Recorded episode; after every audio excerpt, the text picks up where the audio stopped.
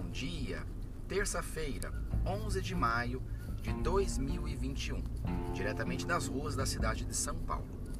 Destaques do Diário Oficial da cidade de hoje. Página 33, comunicado 650, que é o projeto Portas Abertas Português para Imigrantes, curso.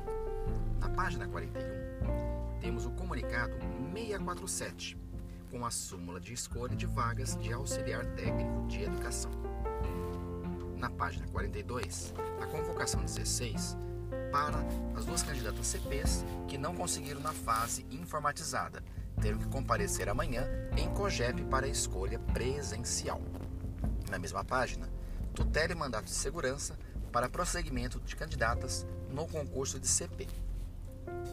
Temos importante lembrete hoje: a vacinação da educação. Os profissionais de educação já podem tomar a vacina contra a gripe influenza. Na página 5, designações de diversos assistentes de diretor pela cidade de São Paulo. Devem ir até a DRE tomar posse e imediatamente iniciar exercício na unidade educacional.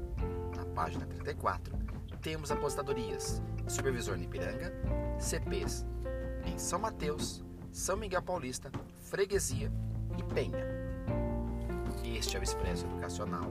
Sou Christian Snick, diretor de escola, dirigente sindical, conselheiro de alimentação escolar e do Conselho Participativo MOCA e escritor na cidade de São Paulo. Esse podcast diariamente está disponível no Spotify e Anchor. E em breve em outros canais. Uma boa terça-feira.